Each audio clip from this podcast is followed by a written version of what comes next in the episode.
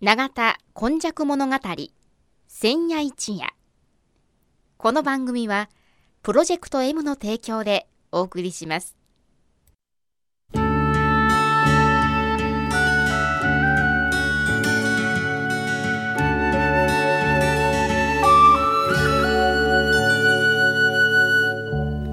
神戸は港があることで多様性のある町となりました。しかしその港というのは神戸港だけを指しているのではありません。山から海へと注ぎ込む川のある地域には素晴らしい砂間が広がり海の流れと川の流れに相まった。この永田地域一帯も神代の昔から自然の生んだ港がたくさん点在していました。そして港は海外からの素晴らしい知恵や文化をその往来する人々と共に受け入れる場となり豊かな暮らしを生み出していったのです。つまり自然が生み出した小さな港が瀬戸内海を望む永田地域にはあちこちにあり長い長い時代を超えた昔から大陸や朝鮮半島の人々との交流を紡いできたのです。そして海外のみならず奈良の都や京の都の人々が大陸へ朝鮮半島へと往来するその一休みの場として出船入り船の合間の休みどころとなっていたというのがこの永田地域の古来からの多様性を育む素地であるとも言えます。この番組「永田今昔物語千夜一夜」これはこの地域を育んできたこれらの多様な人々の往来とそしてここが住みよいということで定住してきた人々の培ってきたさまざまを一人一人の視点で読み解き解析し永田の多様性これがこれからの時代の大きな力になるというこの地の歴史を掘り起こしながら未来予想図を皆様にお届けするという番組です。毎週土曜日の夜の7時15分からの15分間。1995年の阪神・淡路大震災から生まれたこの FMYY 日本で最初の災害復興ラジオ。外国人市民と地域住民とそしてその思いに呼応した日本中世界中みんなのメディア。FMYY からお届けします。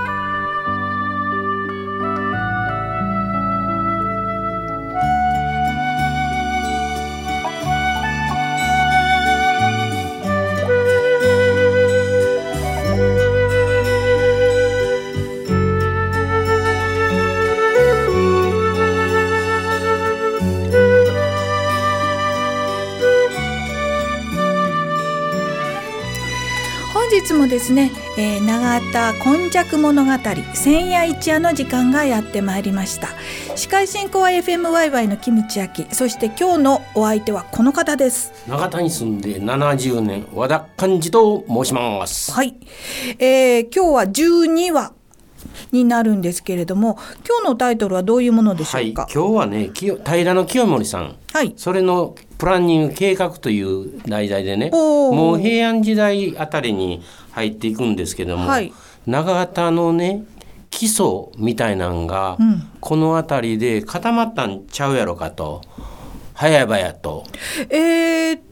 平の清盛さんっていうと兵庫のあたり。ですね、うん、やっぱり有名なのは大和田の泊を改修したり、福原に都を移したりそれからねあの日宋貿易をやったりと。あ、ね、そうですね。そういうお話が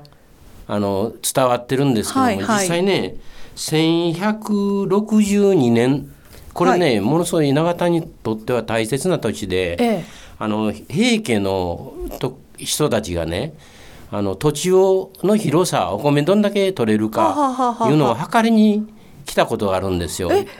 臣秀吉より前にこんな前にねお米がどれぐらい取れるかとかあの荘園が、はいはい、あの成り立ち始めた頃やけどね。それで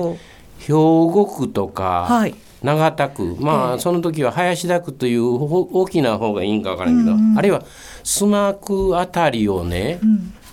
あの測り始めたんですよ。でというのはねあ。の兵庫の醤油って荘園のね、はい、大きな荘園があって、はい、まあ江戸時代の呼び方かわからないけども兵庫上の庄という言い方中野省という言い方、うんうん、下野省という言い方、うん、ほぼですね、上野省が兵庫区、まあ、福原の平野の辺り、はい、それからあの中野省が長田区とか、はあはあ、今の和田岬の近辺も中野省なんですけどね、それから板宿の辺り、はいはい、の西須磨の辺り、下野省大体ねこの辺りを平家の人たちが、はい。我々の持ち物やと。ええええ土地やな。これ自分らのもんに一こ置いて囲い込みを始めたのがこの1162年。いい色にって僕覚えたんですけどね、はい、平の頼盛。頼頼朝の頼にあの清盛の森がですね、はいはいあの自分の領土にしていくんですよ。でこれはね非常に僕後から見たらあの重要なことであの今までは奈良時代はみんな高知公民といって区分伝いうか、はい、こんだけあんたのもんやでと言うてもらって死んだら返してたとかねいうのがお侍の始まりの人たちが囲い込んで、うん、あの自分たちのあの領地にしていった走りなんですよね。なるほど先ほど言われた荘園っていう考え方になっていく、はい、ってことですね。あの清盛があのたった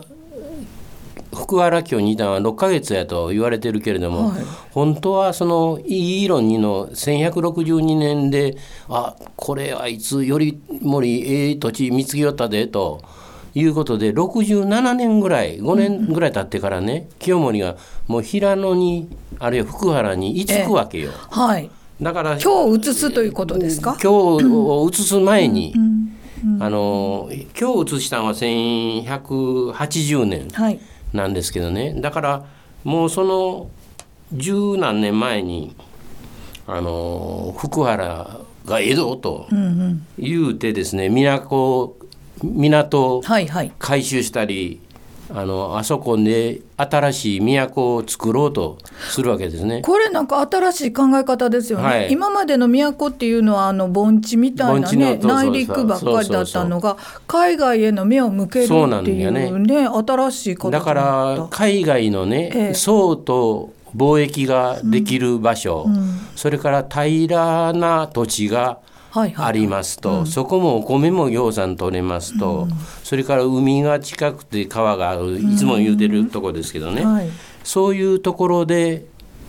あの都作り、うん、作り始めるんですね。で港を1173年ぐらいやったかな、はい、作り始めるんですけどもそれもね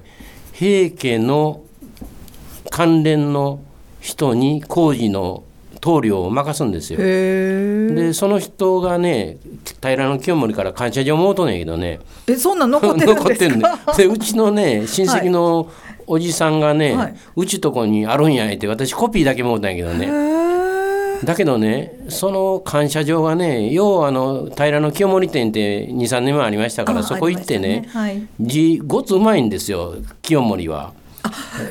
自分で書かれた感謝状、ね、感謝状。それで僕がコピーもうたやつは丸文字でねかわいいんやけどね。いやいやこれ清盛 ほんまら誰か途中で変えたんちゃうかぐらいに。そやけどそれはね昭和何年3年ぐらいかな。天皇陛下の、が来られてあの税関で展覧会された時にジューンと展示されて天皇陛下もご覧になってる丸文字の感謝状がありましてね、はい、だけどそういうところでね平家の一族の人が港を作ったり都を不審したりね。それからねあの私の地域の東尻家って言ったら今本当にゴム工場とか工作所の地帯になってるんですけども、えそこにね都を移そうと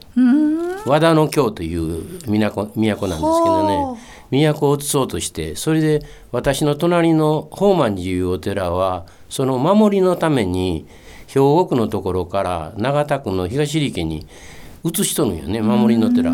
それぐらいねあの我々の西神戸の土地はふくよかであの港があって海があって非常に価値のあるということを1162年に平の、まあ、頼盛さんの所領となるんですけどね、ええ、見つけてくれたというようなことでこれはまあ講談の話もですねそこから始まって、うん、まあほぼ現代に至ってるということでね1162年からあの基盤ができてねそこからありがたいことに我々西神戸の土地永田須磨兵庫の辺りはねあのリーダーシップを取る形式が変わってないと。いうのがね一番の今回あのお話ししたいポイントでねあの古墳時代とか奈良の時代もね「まあの」と言うて「真のの」と呼ばれたしね、はいはい、あの平縄平縄で平らののと書きますわね、うんうんうん、あの辺りのね土地のこう有用性みたいなのが認識され始めた清盛さんの時代で清盛さんはだから都市にしていく都にしていく計画を持ってたんやけどもやっぱり京都の力の方が強すぎて、まあまあね。ね後から出てくる源義経、頼朝の一軍にやられてしまうんだけどもね、あの我々西神戸の人間にとったら清盛さんはそういう基礎を1162年から気が築いてくれたと。いうような今日の今昔物語なんですね。あの野野原の野っていう意味っていうのは、やっぱりフィールドフィールドやね。ですね、うん、だから高野山のこうも高いところにあるフィールドとか、なるほどね。熊野の方も熊が出るようなところにあるフィールドとかね。ね。我々のは真っ平らな、ね、本当ののフィールドですね。はい、えー、えー、その現代のような GPS とかいろいろあるような、あるいはあの交通網がこんなに発達している時代でなくても、あ、ここは豊かな平らな、ね、あの食べ物が産するところであり、はい、川の水があり、うん、海があり、うん、えー、行き来のできるような豊かな土地だというように、こう、動物的な感覚でも、はいあのそれを見つけられた。っていうようなところはもう一度思い起こす必要があるかもしれませんね。はい、はい、えー、本日はですねこのあの兵庫から長田そして須磨にあたるこの地域っていうのが歴史の中の合戦風景だけではなくって住みやすい外にも開かれた新しいものの入ってくるそういう場所であるっていうことを、えー、昔の人が感じ取ったっていうのをもう一度私たちも感じ取りたいなっていうことを思いました。えー、今日のお話話の相手ははい永田に住んで70年和田勘でした。ありがとうございます。来週もまたお聞きくださいませ。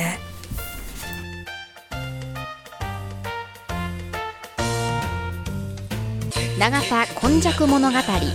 千夜一夜。この番組はプロジェクト M の提供でお送りしました。